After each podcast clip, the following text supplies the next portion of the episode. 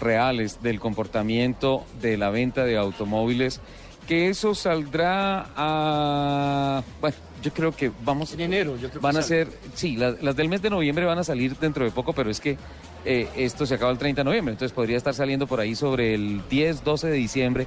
Y vamos a tener un termómetro más o menos de cómo funcionó, pero sinceramente va a ser en, en enero, cuando nos presenten las cifras eh, mes a mes de lo que ha sido el verdadero efecto del el Salón del Automóvil.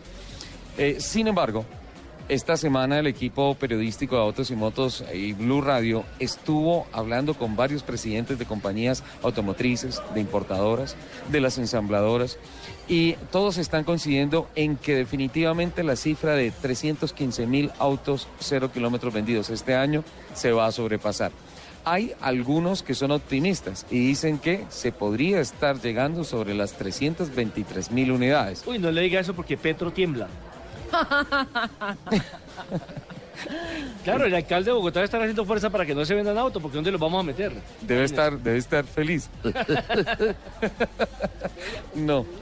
No, no, no, no, no. El tema, el tema, Lupi me está presionando a hacer cosas indebidas al aire. No, pero es que, es que, ah, El tema es que eso sí se debe entender como una luna de miel y como una armonización entre la oferta y demanda, entre la industria privada y los consumidores de automóviles en el país y se perfila que el año eh, 2015, desde ya empieza a planearse el año 2015 como un año de un comportamiento bastante parecido al que tenemos hoy del año 2014. Por tanto, se consolida el término de mm, Propartes que nos dijo acá don Tulio Sí. Zuluaga, que este mercado ya está maduro.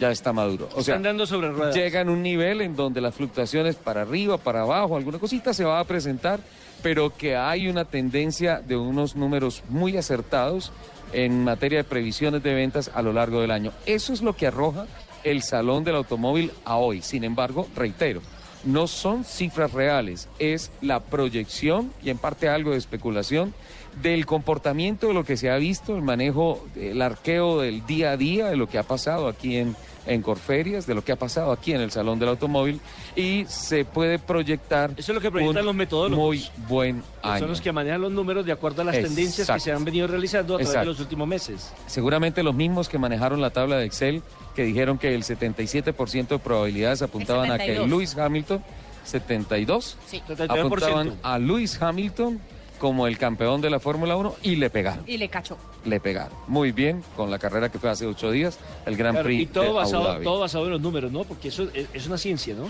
Sí. Eh, incluso hay recientemente una película, eh, bueno, recientemente no, que creo que salió hace dos, tres años, donde en el béisbol norteamericano, donde el un equipo llega a ser su campeón solamente con los números, a través de las estadísticas individuales de cada uno de los jugadores, por campaña, por mes, por partidos.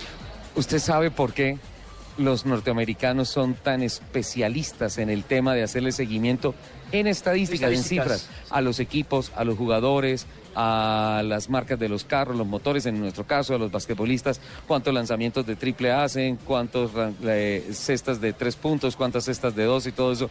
Y ellos fundamentan el resultado de una temporada o algo así en esas estadísticas y lo mejor de todo es que no fallan. Los Increíble. números son infalibles. ¿Nos vamos a un corte, señor? Por favor.